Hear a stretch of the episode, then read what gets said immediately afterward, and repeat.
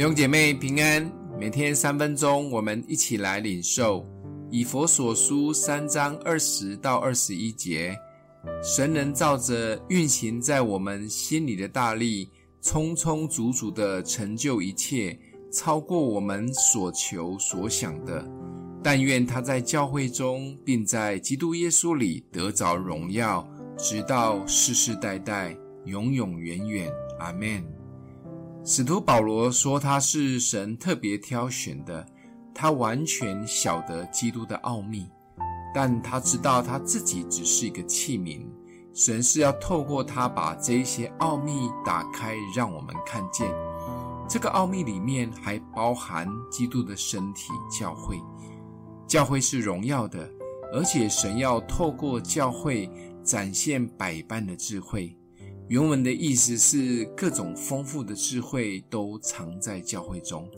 不但地上的人，连天上的使者都必须借着教会，才能明白神百般的智慧。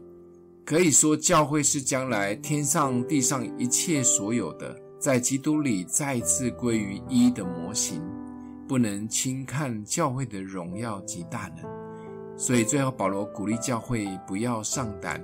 他也为教会祷告，求圣灵帮助，让我们心里的力量刚强起来，也透过我们愿意顺服的信心，打开我们属灵的看见，就像保罗所看见的奥秘一样。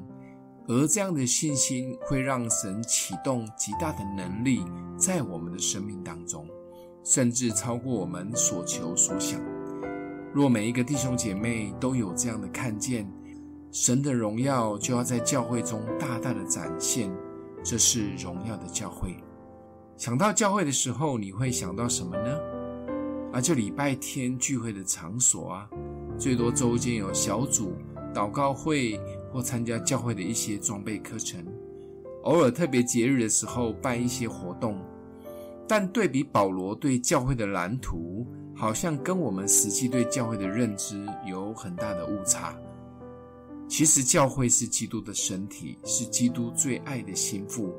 当教会的核心单纯只谈基督，专注只有基督，每一位都愿意委身顺服跟随教会的基督。教会的领袖们只是谦卑的器皿，不再造神。我们所谈的都是基督恩典及见证，也愿意常常悔改，缩小自己，放大基督。把基督摆在首位，是否教会就可以展现真正的荣美呢？其实我们是有蓝图的，就一起朝着这个方向前进吧。